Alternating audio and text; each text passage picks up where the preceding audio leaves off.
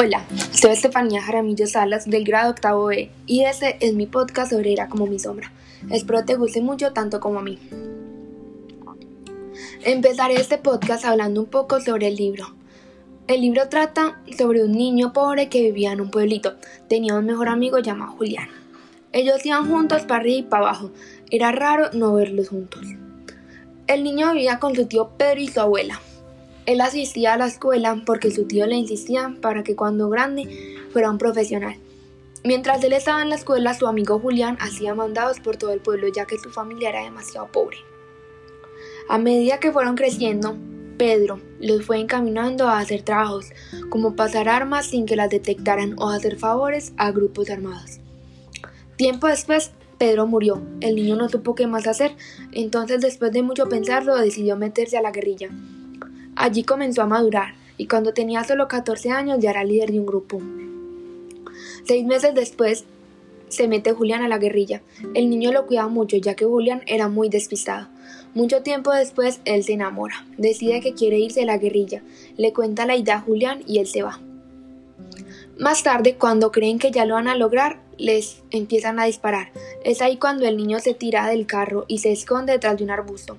En ese momento cogieron a Julián. Al niño le dolió mucho porque él era su mejor amigo, era la única persona que tenía.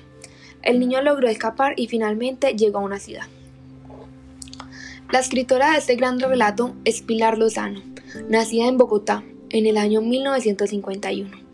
Periodista y escritora, que también ha escrito libros como Historia de un país invisible, Socaire y el Capitán Loco, entre otros libros de literatura infantil y juvenil.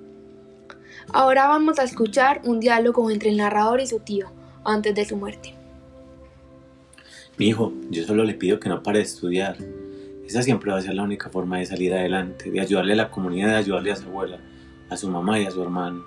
Tío, pero es que yo como quiero ser como usted, una persona libre, que todo el mundo lo respeta y tiene poder. No, mi hijo, no piense que esto es bueno. Yo no soy feliz viviendo así. Yo pues quiero una vida mejor, lejos de tanta injusticia, de tanta pobreza y necesidades. Tío, pero ¿cómo voy a seguir estudiando si no tenemos plata? Pienso que algún día me va a tocar dejar la escuela para trabajar y ayudar en la casa. Hijo, acuérdese de esto cuando yo un día falte. Todo el que tiene por qué luchar encuentra el cómo hacerlo. Ahora vamos a escuchar un diálogo entre el narrador y la profesora, el día que decidió irse a la guerrilla. Hola, profe, ¿cómo estás? Vengo a despedirme de usted. Mijo, ¿para dónde va y qué hace con la ropita en ese bolso? Ah, profe, aún siento mucho dolor de ver cómo mataron a mi tío y todo lo que ha pasado con la gente del pueblo. Entonces los muchachos me dijeron que si me iba con ellos me iban a dar un poco de plata y así iba a poder ayudar en mi casa. No, esto es mentira. Ellos no le van a dar nada, solo lo han engañado para meterlo en una guerra donde usted solamente va a encontrar la muerte. Profe, pero yo ya no tengo más opciones yo ya tomé la decisión. Como último diálogo, vamos a escuchar al narrador y a Julián antes de escaparse. Julián, yo ya estoy cansado de estar acá. No me parece justo lo que hacemos con los campesinos, con gente inocente. ¿Todavía te atormentas con lo que pasó con el campesino la otra vez? Sí, pero no solo eso. Ya estoy cansado de los abusos, de los engaños. Nos sentimos una familia. En cualquier momento podemos morir, nadie se va a dar cuenta. Sí, yo también me siento muy cansada. Caminar con lluvia, no dormir bien y siempre con miedo. Sí, es muy diferente a lo que mi tío nos decía los malos tratos, los castigos.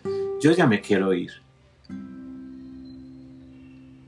Mil gracias por escuchar este podcast. Espero te guste. Postdata. Los diálogos los hice en colaboración con mi tío Carlos.